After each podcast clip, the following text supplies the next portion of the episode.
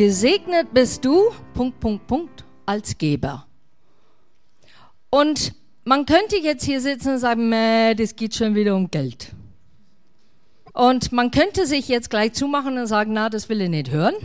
Das kenne ich schon, ich weiß, um was es geht. Aber ihr wisst es nicht. Und zwar, es gibt so viele Bedeutungen, was das Geben eigentlich mit sich bringt. Und ich möchte ein paar einfach jetzt hier sagen. Also von natürlich Lexikon bedeutet das bringen und reichen. Jemand die Speisekarte geben, dem Portier den Schlüssel geben, dem Patienten zum Essen oder zu trinken geben, dem Taxifahrer das Geld geben, eine Quittung geben lassen, die Hand geben, jemand etwas in die Hand geben. Ich gebe viel darum, wenn ich das wusste.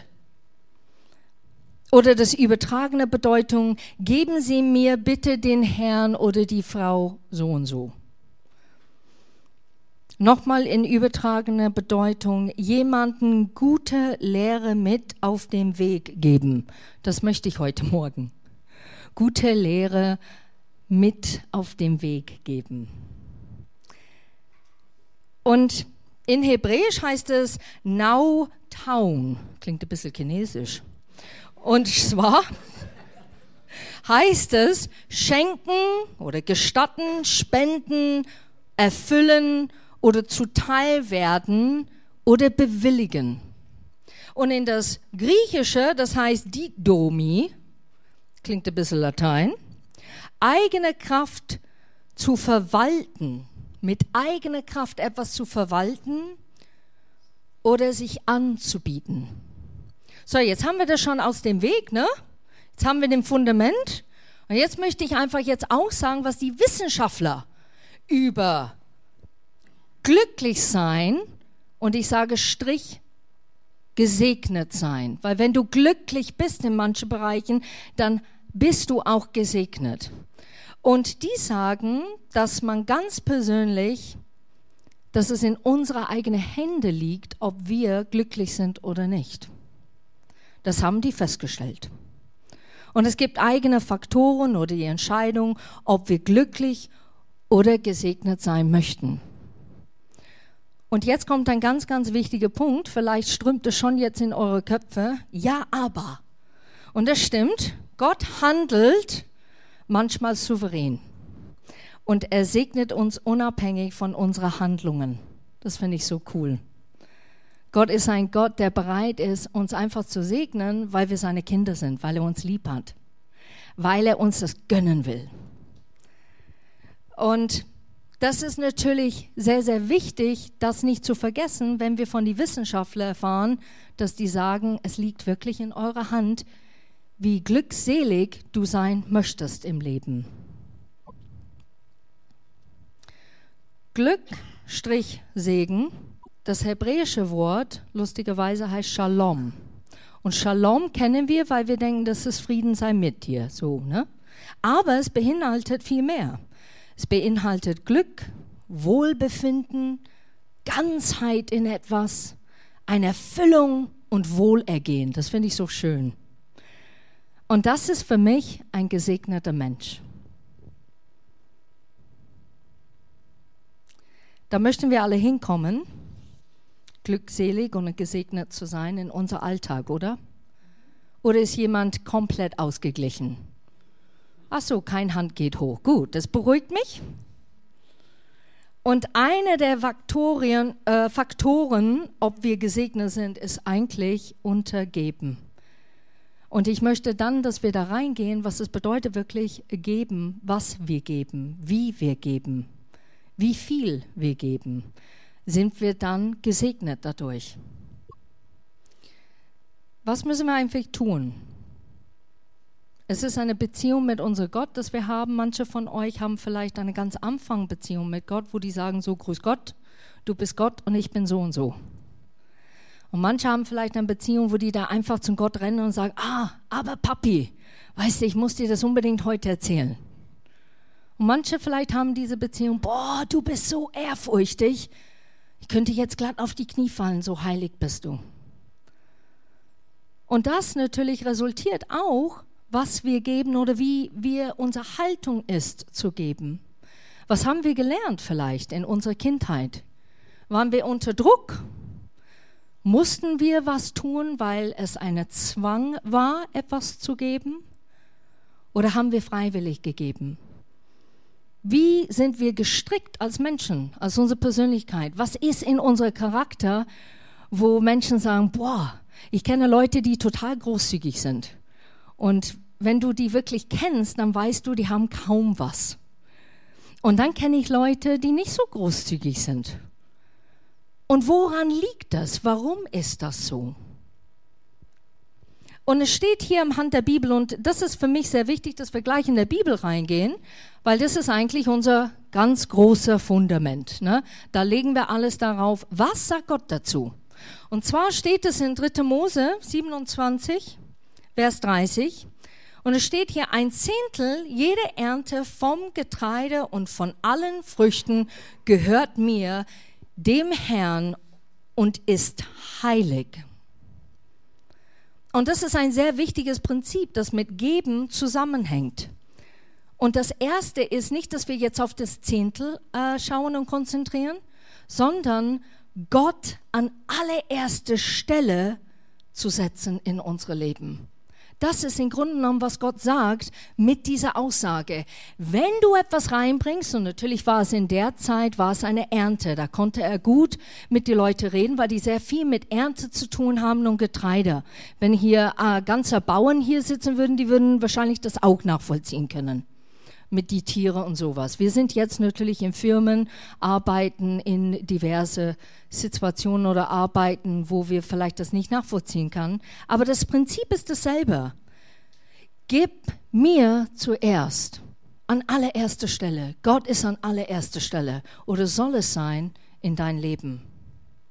Und wir sehen in der Bibel, dass Gott sein Volk dieses wichtige Prinzip lehrt, nicht an sich selber zu denken, sondern Gott an allererste Stelle zu setzen und dadurch etwas ganz Wichtiges zu lernen. Und das wäre natürlich, der ist an allererster Stelle. Ich erkenne dich an Gott. Du bist mir so wichtig, dass ich dir das zuerst geben möchte, was ich habe. Und der zweite ist, gebe Gott, was er dir ermöglicht. Manchmal sehen wir, dass Gott vielleicht uns nicht so viel ermöglicht. Aber wenn wir genau hinschauen, dann sind wir echt überrascht und erstaunt. Wow, der hat uns aber schon viel ermöglicht. Gott möchte, dass wir lernen zu denken und zu handeln wie er. Deshalb sagt er an erster Stelle. Ich bin an allererster Stelle in dein Leben und wenn ich am allererster Stelle bin in dein Leben, dann siehst du, mein Herz, dann erkennst du, was in mir vorgeht. Und das Tolle ist, dann lernst du zu denken und zu handeln, genau wie ich. Kennt ihr das von den Kindern? Wenn die Kinder heranwachsen, ich weiß nicht, ob ihr Kinder kennt. Manche haben Kinder, manche nicht. Aber ich kenne das von meinen Kindern. Da kommen manche auf mich zu, die so und so ist genau wie du. Oder die, der Christian, also so wie der Christian, das ist der Hammer. Der Mimik und das Sprache und wie man sich verhält, genau wie der Christian. Und ich hatte das auch, also mein, mein Leben war ich genau wie mein Vater. Und du mimikst das, wo du Zeit mit etwas verbringst. Du hast dann Zeit mit jemand und du Du lernst anhand, wie dieser Mensch sich, sich begibt oder reagiert oder spricht oder etwas tut, du lernst sehr, sehr viel davon. Du bist geprägt in deiner Kindheit, das zu tun. Kannst du es umändern? Ja, unbedingt. Da gibt es manche Dinge, wir wollen und sollen nicht anziehen. Wir sollen nicht so werden wie. Und das wünsche ich auch für meine Kinder, dass sie nicht so werden wie ich, sondern dass die Unikaten sind, dass die einzigartig sind, aber in einer ganz toller Art und Weise. Und dass die nur das Gutes mitnehmen und vorwärts gehen und diese Prägung erlauben, dass Gott reinkommt und etwas ganz Großartiges tut. Wir sollen entdecken, um was es wirklich geht im Leben, wenn wir geben. Und im Grunde genommen geht es heute Morgen um Herzenseinstellung. Es geht davon, warum sollen wir überhaupt geben? Was ist der Sinn dahinter? Weil Gott unsere Versorger ist und wir aus Dankbarkeit dafür gerne zurückgeben, wir brauchen jedoch eine Offenbarung darüber, dass er es auch wirklich die Quelle unseres Lebens ist. Dadurch bekommen wir die Frieden und die Freiheit auch weiterzugeben. Du wirst etwas nicht tun in dein Leben, wenn du nicht davon überzeugt bist. Manche Dinge machst du vielleicht nicht, weil du überzeugt bist, aber es geht dir nicht gut dabei. Ich rede von Sachen, wo es dir dabei gut geht. Du bist dann überzeugt davon und dann kommt der Nachfolgen, dass du es tust, weil du etwas verstanden hast. Und das ist sehr, sehr wichtig, dass wir begreifen, wie tickt Gott, wie ist er, damit ich geben kann. Um was soll ich geben? Wie soll ich geben? Ich finde, wir haben sehr viele Parallele auf dieser Erden. Wir haben Beziehungen, wir haben Freundschaften und wir können das so gut vergleichen eigentlich mit Gott selber. Wenn wir eine gute Freundschaft sind mit Gott, dann können wir ihm vertrauen. Und wenn wir ihm vertrauen, dann können wir auch ein Stück weit loslassen. Und das ist eigentlich ein Wunsch, dass Gott möchte, dass wir tun. Wir erleben, dass etwas in uns persönlich passiert. Wenn Gott es sagt und wenn wir in seinem Wort erkennen, dass er es gut mit uns meint und immer gut mit uns meint. Nicht nur ab und zu, sondern immer. Gott meint es immer gut mit dir. Dann sind wir bereit, seinem Wort zu folgen und sein Wort auch darum zu handeln in unserem Leben, das umzusetzen in Handeln. Wirklich das tätig, ein Täter des Wortes zu sein. Und kennt ihr diesen Spruch? Ihr kennt das sicherlich, Mai, da wird es mir warm ums Herz. Kennt ihr das? Seid ihr wach? Cool. Manche so. Gut.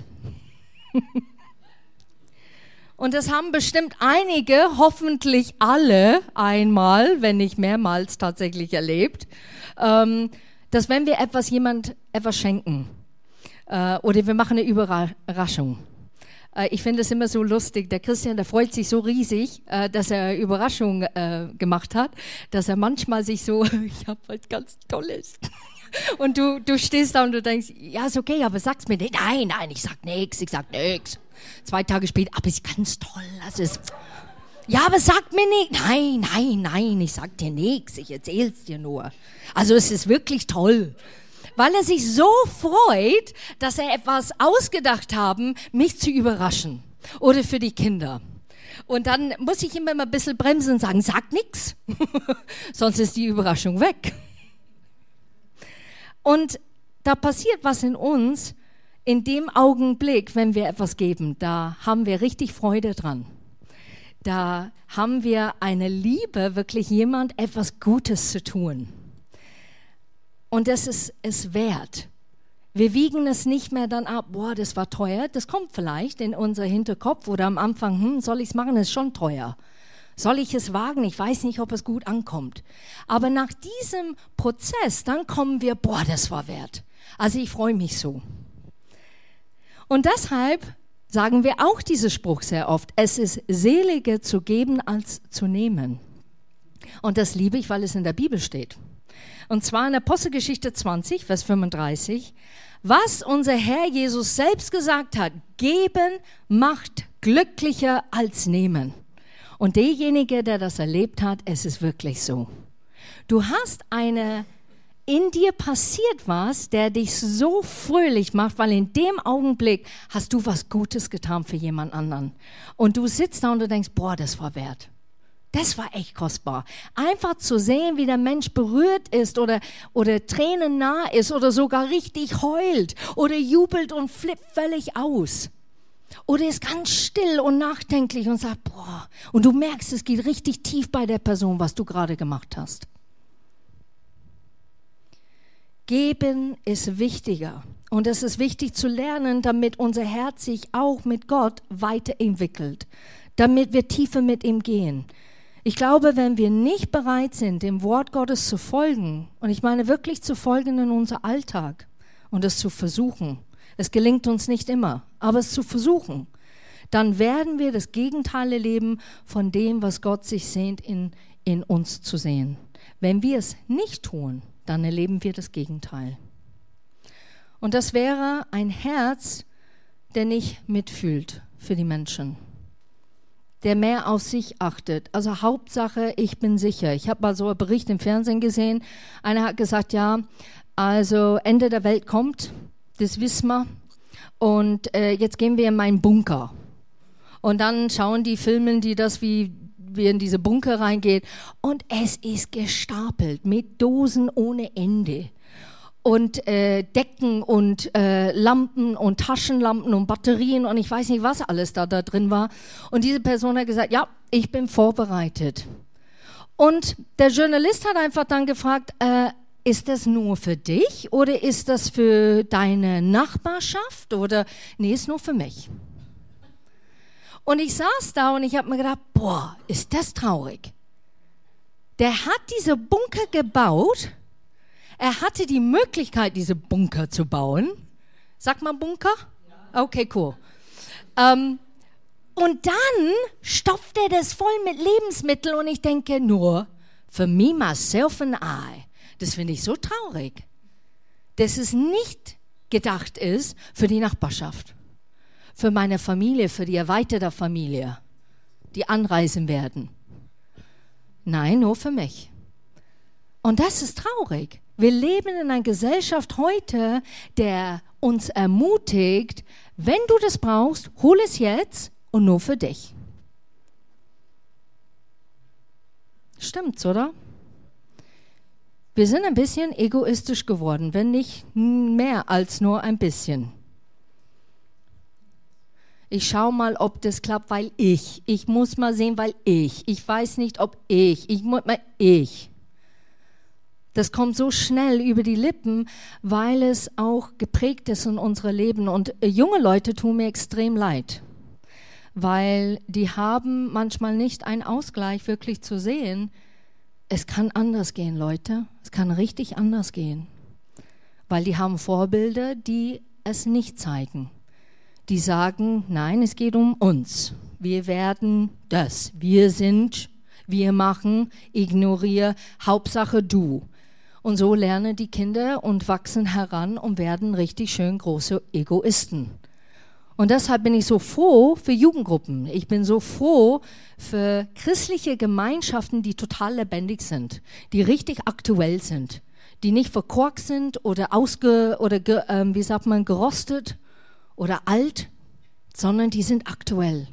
Und wir können die Generation noch erreichen und denen zeigen, es gibt der großzügige Gott. Komm, Sei großzügig selber. So, da gibt es sieben Prinzipien, da gehen wir jetzt durch. Eine haben wir schon gesagt, gib Gott zuerst. Der zweite, gib von Herzen. Gib von Herzen dein Zeit, dein Geld, dein Kraft, Leute zu helfen, Nöte zu begegnen. Und diese Frage zu stellen, wem kann ich heute etwas Gutes tun? Wisst ihr, dass du, wenn du nur eine Tür aufmachst für jemand anderen, erwärmst du jemand anderes Herz? Wenn du jemand lächelst, kennt ihr das in der S-Bahn oder U-Bahn? Sitzen alle da so. Entschuldigung, diejenigen, die hören nur den CD, aber oder MP3.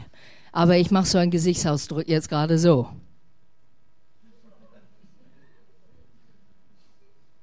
Und dann denkst du, wow. Und dann sitzt du gegenüber und versuchst Augenkontakt so wie und die so. Und manchmal würde ich so gern das machen. Aber tue ich nicht. Ich reiß mich zusammen. Ist ja klar. Nur wenn ich mit der Jugend unterwegs bin, dann flippe ich ein bisschen aus. Aber sonst reiße ich mich zusammen. Ne? Nummer drei. Gib von dir selber. Und das sehen wir natürlich in Beziehungen und in Freundschaften. Aber unser Leben wächst dort, wo wir uns selber geben. Ich, ich sage das nochmal. Unser Leben wächst dort, wo wir uns selber geben. Da, wo du bist und bereit bist, von dir zu geben, erlebst du eine innere Befriedigung, die kein Geld, kein Materialismus dir geben kann. Und das ist wirklich Fakt. Nummer vier. Gib nicht kopflos. Was bedeutet das? Es bedeutet, dass spontane Entscheidungen sind manchmal sehr, sehr toll und sehr, sehr gut. Aber wenn es uns wirklich prägen soll und ein Lebensstil werden, dann müssen wir Gewohnheit daraus machen und dass du dir gründlich Gedanken machst, wie du es machst. Wie gebe ich? Wie kannst du deine Ressourcen, wie kannst du dein Zeit oder Geld oder dir selber eine Struktur aufbauen, wo du sagst, da ist Gottes Herz, das ist der Lebensstil des Gebens, ein Maßstab, das ich folge, aber das nicht vor lauter Guttun, dass du runtergehst. Ich kenne auch solche Leute. Ich kenne Leute, die nie Nein sagen. Das finde ich auch ganz tragisch. Und ich weiß, dass es denen quält. Die sagen so, ja. Und ich merke, diese ja bedeutet eigentlich Nein. Nein, ich will es nicht tun. Ich musste das auch lernen. Ich habe auch zu allem Ja gesagt. Warum? Weil ich wollte, dass die Menschen mich annehmen und mich lieben und ganz, ganz, ganz, ganz, ganz toll finden. So, ich immer Ja, ja, ja, ja, kein Problem. Ja, das schaffe ich. Ja, das mache Ja, mhm. Und dann bist du so ausgebrannt und so fix und fertig und dann bist du nicht nett vielleicht zu den Leuten, die ganz nah bei dir stehen, weil du immer Ja sagst. Und deshalb müssen wir auch lernen, ein wirklich eine gute Ausgleich, ein Balance zu finden, wo wir in uns ruhen und sagen, nee, geht heute nicht. Aber ich hoffe, du findest jemand, wirklich, ganz ehrlich. Ein gutes Beispiel wäre am Anfang des Monats aufzuschreiben und festzulegen, okay, so viel Geld habe ich, so viel Zeit habe ich, sehe ich, dieser Monat ist vielleicht ein bisschen leerer als letzter Monat, da sind noch ein paar Plätze frei. Und hier sind meine Fähigkeiten, was kann ich tun? Und wo ich, könnte ich mich investieren? Und dann vielleicht schreibst du es erstmal auf. Vielleicht schreibst du auf, okay, hier ist das Geld. Was sehe ich oder wo könnte ich an Freude machen für jemand anderen? Wie viel gebe ich dahin? Was spare ich? Ich möchte unbedingt zur Urlaub, dann muss ich auch dann da was sparen. Dass ihr wirklich es strukturiert ein bisschen rangeht. Das ist nicht ein, ein, ein Schwäche, im Gegenteil. Es kann echte Stärke sein. Wo sind meine Ressourcen? Was kann ich tun? Wie fähig bin ich, etwas zu tun? Also wenn jemand kommen würde sagen, Kerstin, kannst du ein Haus malern? Dann würde ich sagen, es tut mir leid, geht nicht so gut. Also ich könnte es. Aber wie es dann aussieht danach, ne? Oder Kerstin, kommst du und legst du das Parkett? ich glaube nicht. Du hast da ganz komplette andere Design drin, das du nie wolltest. Könntest fotografieren, vielleicht sogar filmen und berühmt werden, aber das wird dir nicht bringen, wenn du drauf spazieren gehen möchtest. So, du musst erkennen, wo sind meine Ressourcen, wo sind meine Fähigkeiten, was kann ich wirklich geben? Und wie viel? Dann schaust du die Kalender an und du siehst, okay, wie kann ich jemand diesen Monat helfen? Ostern kommt, ah ja, ich leite den ein zum Osterbrunch oder zum Mittagessen oder zum Gottesdienst und dann Mittagessen. Das ist der Beste. Oder ähm, ich weiß, dass derjenige liebt diese Sänger oder diese Sänger. Ah, da, da hole ich jetzt ein Ticket. Da finde ich raus, ob diese Person Zeit hat. Geheimnisvoll. Und dann schenke ich diese Person diese Karte. Oder dass man sagt, du, sollen wir uns nicht mal treffen? Ich bringe mal den Frühstück. Es sind so kleine Dinge, die so viel riesige Freude machen, weil du sagst in dem Augenblick zu jemandem, du bist mir wichtig. Ich möchte Zeit mit dir verbringen.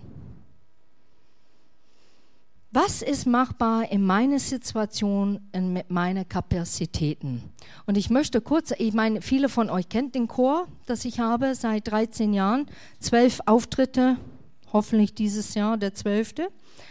Und ich habe das seit 13 Jahren. Und die erste Sache, dass ich Gott gefragt habe, wo ich diese Chor ähm, gegründet habe, oder mehr oder weniger Gott hat es gegründet, habe ich gesagt, ich möchte, dass du an erster Stelle bist. Das, was ich jetzt tue, möchte ich, dass du an allererster Stelle bist, dass du entscheidest, ob es Konzert gibt oder, oder nicht, dass du entscheidest, welche Lied gesungen wird oder nicht. Ich nehme dich wirklich ins Boot, Gott. Ich möchte, dass du wirklich die richtige Entscheidung triffst für diesen Chor. Ich wollte, Nummer zwei, ich wollte Menschen erreichen, dass die das Wort Gottes mit Musik hören können und dadurch Gott in eine Art persönlich zu erleben, wo es leichter ist, ihn anzunehmen. Manche gehen schneller zur Konzert als in einen Gottesdienst.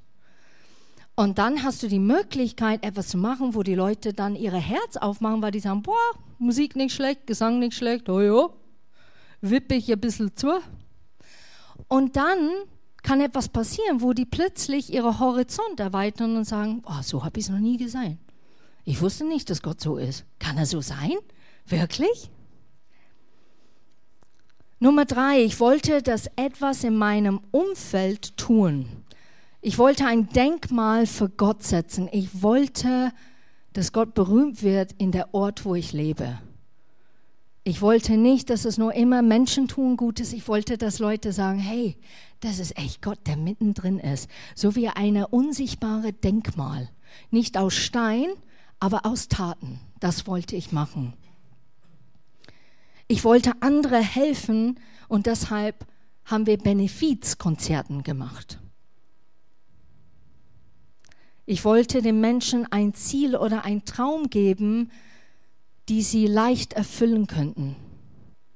Da sind so viele Leute mit Träumen und Wünsche und wir wissen nicht davon, weil es noch nicht aktiviert ist.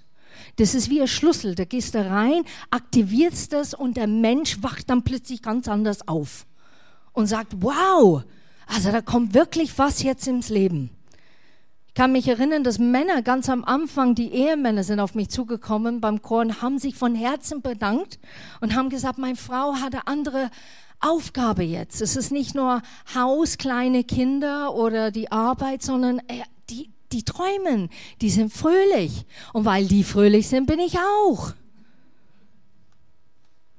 Und deshalb denke ich mir, wir sollen auch sehen, was macht auch andere glücklich in dem, das ich tue.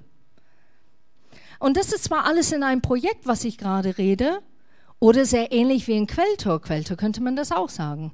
Christi und ich sind genauso vorgegangen. Gott, was möchtest du in Quelltor machen? Wie sieht das wohl aus? Es ist deins. Wie sollen wir mitarbeiten, Gott? Was hättest du gern? Und natürlich, dann kommen ein paar Wehwehchen. Und das ist ganz, ganz prägend in unserem Leben, wenn Wehwehchen kommen, dass wir nicht gleich zumachen und sagen, siehst du, ich hab's gewusst, es war da nix. Machen wir gleich Schluss. Sondern dass man nicht vergisst, was Gott vorher gesagt hat. Dass man nicht vergisst, wie hat's angefangen was hat in mir so gebrannt, dass ich gedacht habe, nee, das möchte ich echt tun. Das gibt mir Freude. Es ist zwar so schwer zurzeit oder es ist mühsam. Also glaub ja nicht, dass wir am Sonntag so aus dem Bett springen. Halleluja, Halleluja, das tun wir nicht. Sondern wir stehen da, muss aufstehen, ja, ich weggegangen. Muss Haare waschen, ja, muss Haare, weil muss früher aufstehen ganz normale Tätigkeiten. Aber du hast ein Ziel im Leben, du hast eine Freude im Leben, du sagst, wow, da möchte ich hin, weil ich weiß, dass das richtig ist. So vielleicht stellst du die Frage heute Morgen, was ist für mich richtig? Wo möchte ich hin? Wo kann ich jemand vielleicht assistieren oder zur Seite kommen und vielleicht dieses Projekt entwickeln? Wo könnte ich meine Ressourcen, meine Fähigkeiten, wo könnte ich mein Geld oder meine Zeit reingeben? Was ist das, Gott? Was möchtest du? Nummer fünf. Bete und suche Gott. Bei jeder Entscheidung, die eine Weichenstellung in unserem Leben ist, ist es wichtig, dass Gott immer eine Meinung dazu gibt. So, wenn du an der Kreuzung stehst, stehe. Denk nicht, hm, ich fühle so, ich gehe nach rechts, sondern warte und frage Gott. Und natürlich, man hört der Stimme Gottes, indem dass man Zeit mit ihm verbringt. Christian erkennt an meiner Stimme, ob etwas mich irritiert oder nicht. Und das ist nicht, dass ich das manchmal oder dass ich das öfter so offensichtlich habe. Manchmal mache ich es offensichtlich. Ne? Aber manchmal sage ich, ja, ist gut, ja, ist kein Problem. Und jeder wird denken, ah, oh, es ist einfach kurz gebunden oder so. Und Christian, was ist denn los? Dann kommt der Liste raus. Weil er mich so gut kennt. Weil ich ihn kenne. Manchmal muss er nicht sprechen, er muss nur sein Gesicht und ich denke, oha. Etwas ist Gutes passiert. Und oh der. Und so ist es wirklich mit Gott. Wir brauchen die Zeit mit Gott, damit wir nicht sagen, ich bin enttäuscht von dir, weil du nicht zu mir sprichst, sondern es braucht Zeit. Sei geduldig mit dir selber. Lerne das. Immer wieder, Gott, heute habe ich dich nicht gehört, aber weißt du was, ich mache weiter. Ich möchte dich entdecken. Ich möcht, möchte wissen, wie du wirklich denkst, was du wirklich da fühlst. Was, was ist deine Meinung dazu? Und glaub es mir, Gott wird es dir Stück für Stück zeigen. Aber es muss eine Vertrautheit erstmal her. Das wissen wir durch Beziehungen. Warum erwarten wir dann geistlich gesehen oder in Gottesdienste, dass Gott ganz anders tickt? Warum erwarten wir, ja, der ist allmächtig und der soll sofort dann kommen? So ein bisschen wie eine Fastfood-Kette. Ich habe bestellt und jetzt warte ich. Und es kommt nicht. Verstehe das gar nicht. Aber manche Dinge brauchen Zeit. Hab Geduld. Bete und suche Gott. Nummer sechs. Es kommt zu dem wichtigen Punkt hier auch. Gib gerne. Manche geben, aber die geben nicht gerne. Manche geben, weil du vielleicht in deiner Vergangenheit hast, ich bin immer unter Druck gewesen. Da kommt dieser spezifische Satz und ich muss jetzt geben weil ich das kenne, seit ich ein Kind bin. Und wenn ich diesen Satz höre, dann fühle ich mich unter Druck und weil ich unter Druck bin, dann muss ich geben. Und das ist nicht, wie Gott tickt. Das ist nicht, wie er denkt. Im Gegenteil. Steht hier in 2. Korinther 9, Vers 6 und 7. Ich bin davon überzeugt, wer wenig sät, der wird auch wenig ernten. Wer aber viel sät, der wird auch viel ernten. So soll jeder für sich selbst entscheiden, wie viel er geben will, und zwar freiwillig und nicht aus Pflichtgefühl, denn Gott liebt den, der fröhlich gibt. Wisst ihr, das Geben eigentlich, man könnte sagen, geben, Strich gesegnet, Strich Anbetung. Wenn du etwas tust und wirklich von Herzen, das ist wie eine Anbetung vor Gott. Das ist wie zu sagen, ich liebe dich über alles und weißt du, ich denke nicht an mich, sondern ich denke jetzt gerade an diese Situation und deshalb gebe ich und ich gebe zwar gerne Gott, weil ich möchte freiwillig und einfach, dass du etwas Großartiges tust. Ohne Druck. Wir sind frei. Ist das nicht toll? Ohne Druck. Wir sind wirklich frei. Und Menschen versuchen uns manchmal in eine Zwangjacke reinzutun oder in eine Schublade. Ich habe das gehasst. Ich wurde ständig in eine Schublade gesteckt. Sie ist laut, Schublade. Sie ist zu lustig, Schublade. Sie ist penetrant, Schublade. Sie ist dominant, Schublade arme Christian Schublade. und so geht es weiter. Aber wir neigen dazu, weil wir denken, ach, ich weiß jetzt, ja, ich weiß, wie du tickst, ich weiß, wie du, ne, wie du drauf bist und so. Aber eigentlich wissen wir es nicht. Und deshalb ist es so wichtig, Leute nicht in eine Schublade zu stecken und auch nicht Gott. Und dann, wenn du etwas gibst, auch nicht in eine Schublade. Also ich habe so und so und deshalb werde ich so und so. Ich frage Gott, ich frage ihn wirklich, möchtest du, dass ich etwas gebe? Ich gebe eine kleine Geschichte. Ich habe auf eine große Summe gewartet. Eine richtige, riesige große Summe. Und äh, ich wurde sehr ungeduldig, weil diese Person es mir nicht zurückgegeben hat. Ich musste Miete zahlen und alles Mögliche, war jung und war doof und habe das Geld weitergeleitet. Und dann stand ich da und habe wirklich ein halbes Jahr gewartet, bis das Geld endlich in meine Hände wieder zurückkommt und habe geträumt, was ich alles dann mit dem Geld mache. Ne? Also da und dann ein bisschen Miete und dann das und da, oh ja, super, und dann neue Klamotten oder so, ist ja toll. Naja, dann bekomme ich das Geld zurück. Und das war mein Fehler. Ich habe dann Gott gefragt, ist es gut, dass ich das behalte? Das war ein Fehler, aber es war ein guter Fehler. Es war nur von meiner Seite, habe ich gedacht, das ist ein Fehler. Und Gott hat nur ganz deutlich mich an jemand erinnert und hat gesagt, gib das dahin. Und wisst ihr, ich habe nicht gehüpft und ich habe nicht gesagt, oh ja, sondern ich habe erstmal ein bisschen diskutiert. Ich weiß nicht, ob jemand jemals diskutiert mit Gott. Es, Leute, es bringt nichts. Ne? Aber ich versuche es immer wieder neu. Und da stellte ich fest, meine Güte, das bringt doch gar nichts, weil das ist wahrscheinlich sehr wichtig für diesen Mensch. Und dann habe ich das dann gemacht. Anonym, anonym, anonym, anonym. Ich lerne auch Deutsch heute Morgen. Und habe dann aber später erfahren, weil diese Person die Geschichte hat, du wirst es nicht glauben. Ich habe Gott gesucht und wir haben dringend das Geld gehabt. Und dann, da ist das Geld gekommen. Das war der Hammer. Das war unglaublich, wie Gott so schnell antwortet. Und ich habe gedacht, ja, der hätte es auch schneller antworten können. Ich habe zu lange diskutiert. Tut mir leid. Aber ich fand es so cool, wie Gott das gemacht hat, weil Manchmal erfahren wir nicht, warum der andere das braucht. Manchmal erfahren wir es gar nicht. Und wir haben es nicht nötig nachzufragen. Weil das ist nicht der Ziel, warum wir geben sollen.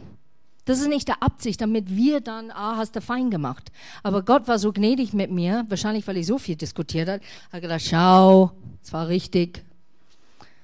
Dass ich das einfach erfahren habe. Und ich war so dankbar, weil ich habe mir gedacht, meine Güte, wie klein bin ich manchmal. Ich, ich bin so kleingläubig oder ich bin so knitterig und halte Dinge zurück, wo ich einfach Gott an allererste Stelle stellen muss.